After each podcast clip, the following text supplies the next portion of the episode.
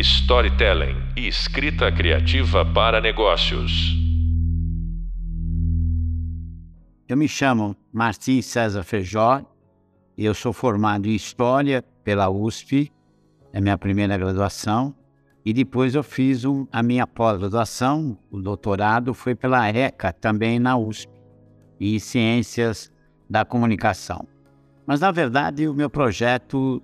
apesar de ser profissional de comunicação, eu me dediquei mais de 35 anos já como professor de comunicação na FAAP.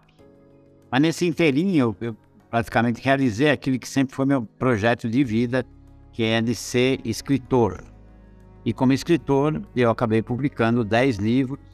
Então a narrativa sempre teve uma importância muito grande para mim. É, então é nesse sentido que eu estou muito feliz de ter sido convidado para esse projeto do storytelling para negociantes, que eu estou gravando aqui, o primeiro podcast. E esse primeiro podcast é exatamente, a, a ideia é exatamente falar de um assunto extrema, no, no, curto espaço de tempo, mas de falar de um assunto extremamente é, fundamental para o escritor, fundamental para o contador de história, fundamental também para aquele que quer conhecer histórias é, para poder contar histórias ou escrever histórias para negócios, que é exatamente a questão do fundamento, a questão da narrativa na sua origem mais remota, ou seja, que vem a ser o mito, né? E o que é um mito? Ora, o mito ele foi assim apresentado por uma das grandes estudiosas da religião e do mito, que foi Karen Armstrong. E ela, no breve História do Mito, que eu vou até falar num outro momento, tanto em aula quanto em podcast, participando com convidados, ele exatamente ele, ela define assim: um mito, devemos lembrar, é um evento que, em certo sentido, ocorreu só uma vez, mas que também ocorre o tempo inteiro. Quer dizer, é, isso é, é, é uma chamada bastante interessante, porque ela permite exatamente a gente falar do fundamental desta, desse podcast, que é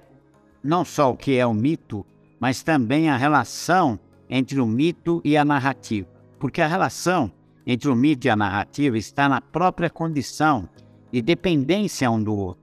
Na verdade, a melhor definição de mito é que o mito é uma narrativa.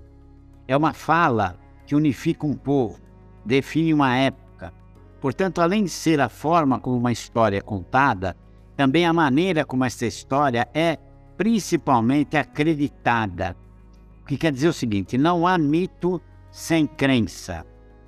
É, então, nesse sentido, quando um estudioso da história da cultura se pergunta se os gregos, que vai ser a nossa referência fundamental, se os gregos acreditavam em seus mitos, ele próprio responde que a primeira condição para o mito se manter é que não só os gregos acreditavam em seus mitos, como quando deixaram de acreditar, quando os mitos passaram a ser questionados. Então, um passo para serem desacreditados. Evidentemente que então não há mito sem crença, e o que corresponde exatamente àquilo que vai explicar até a própria origem da palavra mito. Quando a palavra mitos surgiu em grego, quando ela é criada, ela nasce já no sentido de fábula, no sentido de lendas, no sentido de mentiras, ou seja, no sentido de aquilo que não existe. Então o mito ele acaba se tornando uma narrativa fundamental, carregado originalmente, quando não era chamado de mito, quando passa a ser chamado de mito, ele, ele se torna cultura, mas é uma narrativa carregada de um valor cuja crença é o princípio básico em sua origem. Então, nesse sentido, entre os gregos da era arcaica, mais ou menos por volta dos 10 mil anos antes de Cristo, ou seja, antes da nossa era, né? Nós estamos em 2023, então a nossa era corresponde exatamente à, à, à, à coincidência que corresponderia exatamente ao nascimento de Cristo. É, então, há 10 mil anos atrás, mito e religião elas eram a mesma coisa, era uma única coisa, com seu, os seus ritos, comunhões e cultos. Nós vamos, inclusive, voltar a isso, não só num podcast com a participação um especialista na história da religião, como também vários momentos dessa nossa jornada aqui na busca de compreensão do que vem a ser o mito. Agora, quando os mitos passam a, a ser questionados como algo fantasioso, isso surgiu na época clássica do mundo grego, principalmente na cidade de Atenas, por volta do século V, portanto, há sete mil anos atrás, por volta do século V antes de Cristo. Então, não é casual que isto se deu em um contexto é, em que a sociedade se tornou mais complexa, em que as, se desenvolveram as chamadas cidades-estado, principalmente a mais importante das cidades-estado, que era a cidade de Atenas. Ou seja, quando a, a, esse questionamento surgiu,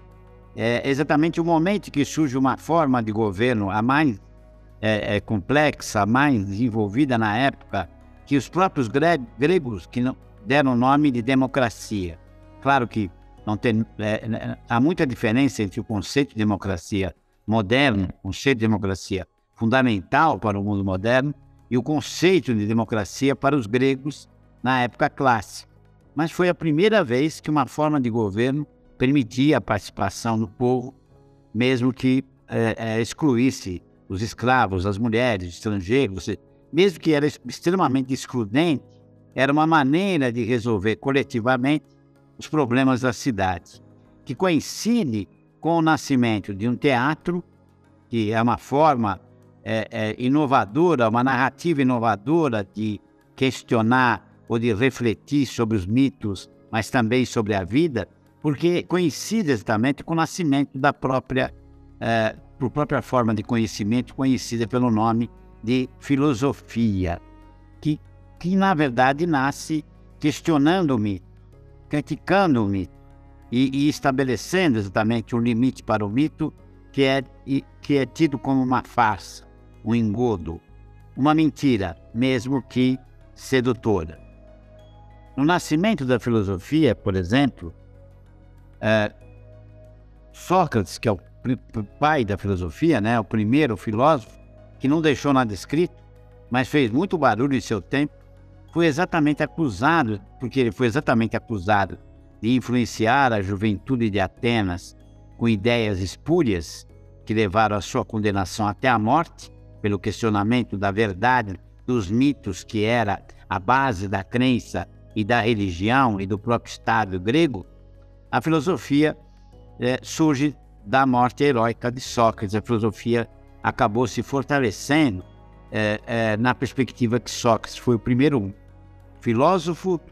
considerado como tal, mas também um mártir da própria filosofia, que nasce exatamente na contrariedade, nasce exatamente no questionamento dos mitos. Então, é, é, é, nesse sentido que o Sócrates, embora não tenha deixado nada escrito, o seu principal discípulo, Platão, ele não só, a partir dos pensamentos de Sócrates, e quase sempre citando Sócrates como inspirador, ele não só escreveu obras fundamentais, é, mas criou uma nova concepção de mundo baseada no primado das ideias como sinônimo de verdade e verdades essas que são alcançadas através de um esforço especula especulativo, como destronou o mito como sendo, por natureza, uma mentira. Então, então o que eu quero dizer com isso, é, tentando estabelecer uma relação exatamente ao mesmo tempo histórica, ou seja, diacrônica, é, no sentido da distância no tempo, mas também sincrônica, no sentido de compreender por que, que esse conhecimento é fundamental para o nosso tempo, a filosofia nasce, enfim, como a luta da inteligência contra a sedução de uma linguagem sedutora, né? uma linguagem que seduz, e por si, por si própria é que era uma linguagem que promoveria mentiras. Mas foi preciso um discípulo de Platão para tentar um equilíbrio entre a tradição dos mitos e a novidade da busca filosófica. Na verdade, na sequência dos, dos três criadores da filosofia clássica, e da filosofia que orientou todo o desenvolvimento do conhecimento eh, na construção do mundo eh, inicialmente ocidental, mas pode-se dizer no mundo como um todo, eh, do terceiro filósofo que dá continuidade a esse trabalho, foi exatamente o filósofo Aristóteles, sobre quem nós vamos voltar a falar, até pela forma como ele, ele inovou na questão do mito. Ou seja, diferente de Sócrates, que questionava tudo a partir do método que ele chamava de maiêutica, né? Como se fosse um parteiro das ideias, ou diferente de Platão, que vê a poesia como algo a ser condenado e entendia a relação entre poesia e mito, e, portanto, entre narrativa e mito para Platão, é, longe do mundo da ideia, longe do mundo da verdade, Aristóteles nem ateniense era, como era Sócrates e como era Platão. Mas ele, ele nasceu na, no norte da Grécia, numa região conhecida como Estagira, por isso que ele é conhecido como Estagirita. E era próximo, bem no norte da Grécia, era bem próximo, que eu vou voltar a falar sobre ele, tanto, tanto na aula gravada, quanto no podcast, quanto nas indicações é, bibliográfica, bibliográficas, é, é, ele era, ele, é, ele se formou, ele nasceu e depois foi para Atenas, próximo ao norte da Grécia, próximo ao reino macedônio. Mas ele foi, na sua formação, basicamente membro da escola de Atenas, onde se tornou mestre, né? Buscou um novo caminho para o conhecimento,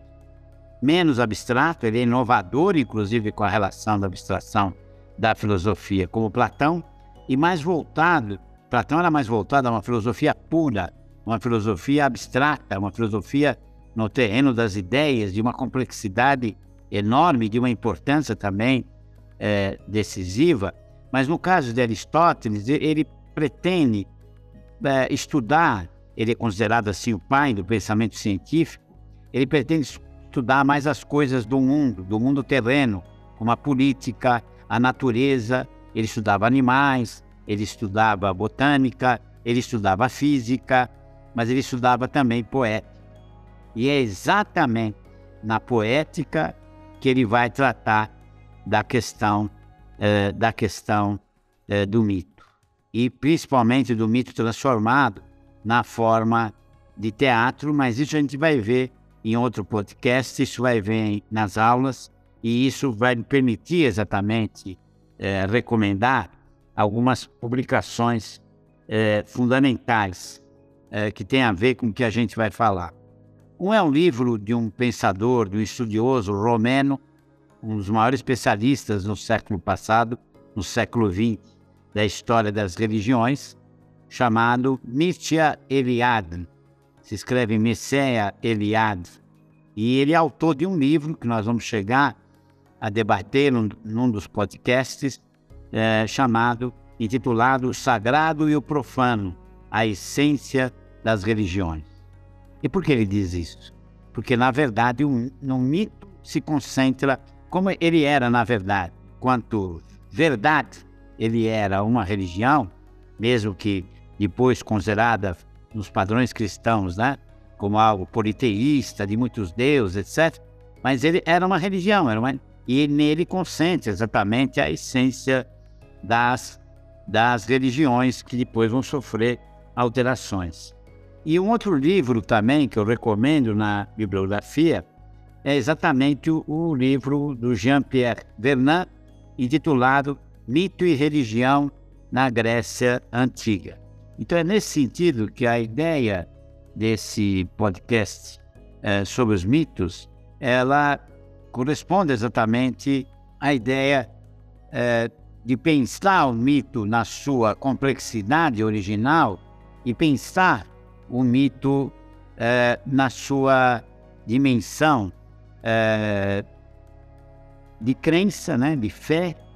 daqueles que a dele aderem através dos seus cultos, através das suas é, tradições e da sua, da, do seu ritual, dos seus ritua, rituais em torno desses mitos, mas também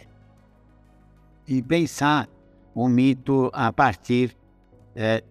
do que gerou é, o mito, ou seja, do que o mito se desenvolveu no decorrer da sua própria, da sua própria, é, é, do seu próprio legado, naquilo que se transforma exatamente na forma de, de da sua relação entre é, mito e história. Então é nesse sentido que essa relação, ela que a gente vai poder debater em outro momento, ela tem a importância do momento em que o mito não só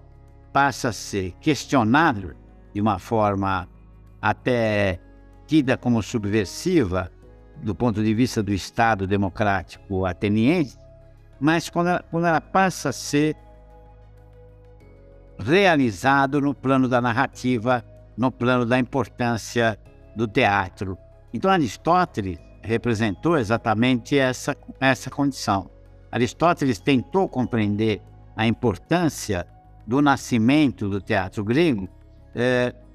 diferentemente de Platão, que condenava os poetas e qualquer poesia, para ele isso não poderia existir na, em sua República, né? no livro República de Platão, ele chega a dizer que eh, os poetas tinham que ser expulsos da República, que com as mentiras que eles propagavam, eles atrapalhavam a organização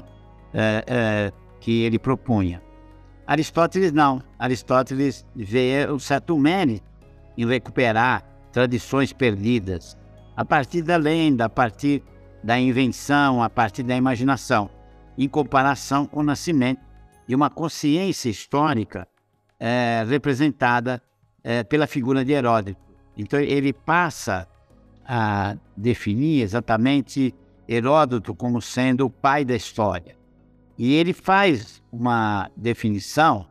no seu livro Poética, que é o livro que ele discute essa relação da diferença entre a história e o mito. Ele busca uma definição nessa questão. Ele diz assim: a narrativa dá origem ao que chamamos de poesia, em total diferença com a narrativa histórica, fruto do exemplo dos escritos de Heródoto. E a poesia não se define por ser narrada em versos ou prosa, portanto, não está na forma em que ela é contada. Na verdade, tudo que se faz, o que a gente está fazendo aqui, mesmo por um meio eletrônico, meio é, por ensino à distância, mesmo pela gravação de aulas ou pela transmissão de podcasts, evidentemente é, é, não é a questão da forma que define o conteúdo. Então a poesia não se define por ser narrada em versos ou prosa, mesmo porque é, poderia ter história em, em verso e continuaria sendo história, como diz, mas pelo conteúdo imaginado, pelo conteúdo, ou seja, pela realidade exposta. Como o próprio Aristóteles escreve, o que difere a poesia da história está em que uma diz o que poderia ter acontecido, ao passo que a outra diz o que aconteceu. Não difere pela forma como são criadas, repito, se verso ou prosa, mas no conteúdo como descrevem os fatos. Chega, Aristóteles chega até a dizer que a poesia se aproxima mais da filosofia exatamente pela sua busca de universalidade, ao passo que a história, segundo Aristóteles, dentro da sua concepção datada do mundo clássico, a história se atém a casos particulares, a casos que realmente ocorreram. Claro que a concepção histórica, eu sou formado em história, por exemplo, claro que a concepção histórica de Aristóteles hoje poderia ser considerada ultrapassada pelos avanços das ciências históricas estaria mais vinculada ao que hoje, com méritos, chamamos de jornalismo, ao se ater aos fatos mais literais, que essa é a missão, essa é a função, essa é a qualidade da, do discurso jornalístico, ou seja, ele deve se ater aos fatos ocorridos, de preferência o mais imediato possível, que é a própria origem da história do jornalismo. Ao passo que a história, como ciência, ela tem uma, uma complexidade é, que abrange outras formas de conhecimento, outras formas de comunicação. Mas a grande novidade apontada por Aristóteles reside na valorização da permanência de duas formas narrativas: a narrativa poética e a narrativa histórica. Então, é nesse sentido que ele chama atenção de uma maneira inovadora, de uma maneira extremamente presente, eu diria até perene, ou seja, de uma maneira que ainda tem validade, porque não se pode compreender a história sem os fatos, mas também não se pode compreender narrativas sem a, a imaginação despertada pelos mitos. Então, num curso que tem como perspectiva é, refletir com alunos de pós-graduação exatamente a importância da escrita para os negócios, mas também para a vida, mas também para o deleite, para, para o prazer, é, a, o estímulo à imaginação que os mitos acabam representando, como nós vamos voltar a falar, vai estar exatamente na bibliografia indicada, nos livros indicados, é, na nossa é, narrativa, exatamente a importância do mito como gerador de imaginação e, portanto, da poesia, despertador ou despertar a poesia. Então é nesse sentido que, que o mito ele tem uma dimensão que ocorre exatamente ocorre exatamente é, no decorrer é, da nossa própria jornada aqui, é, que corresponde exatamente à, à possibilidade de compreender. É, eu poderia falar muito sobre o mito em vários aspectos, né? O mito ele, ele envolve exatamente é, a imaginação a respeito a respeito das é, dos arquétipos, ou seja, daquilo que foi denominado é, é, pelo pensamento até psicanalítico, até psicológico, que são tipos, tipos assim, estruturas mais ou menos coerentes, mais ou menos não, totalmente coerente, é, mas que vem da junção das palavras arcai, da palavra grega arcai, é, e da palavra grega também tipo. O tipo é o que tem estrutura, o tipo é que tem coerência. E o arcai é que dá origem à palavra arcaico. Então, o tipo aí seria o tipo antigo, aquele tipo mais remoto na tradição da humanidade, que de uma certa forma,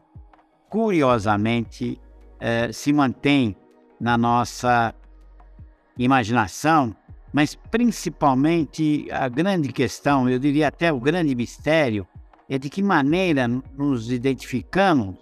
com determinadas histórias, mesmo que sobre elas nunca tenhamos ouvido falar. Isso, isso despertou exatamente uma tese, eu digo, eu diria polêmica, bastante polêmica, mas uma tese é, defendida por um discípulo de Sigmund Freud na história da psicologia,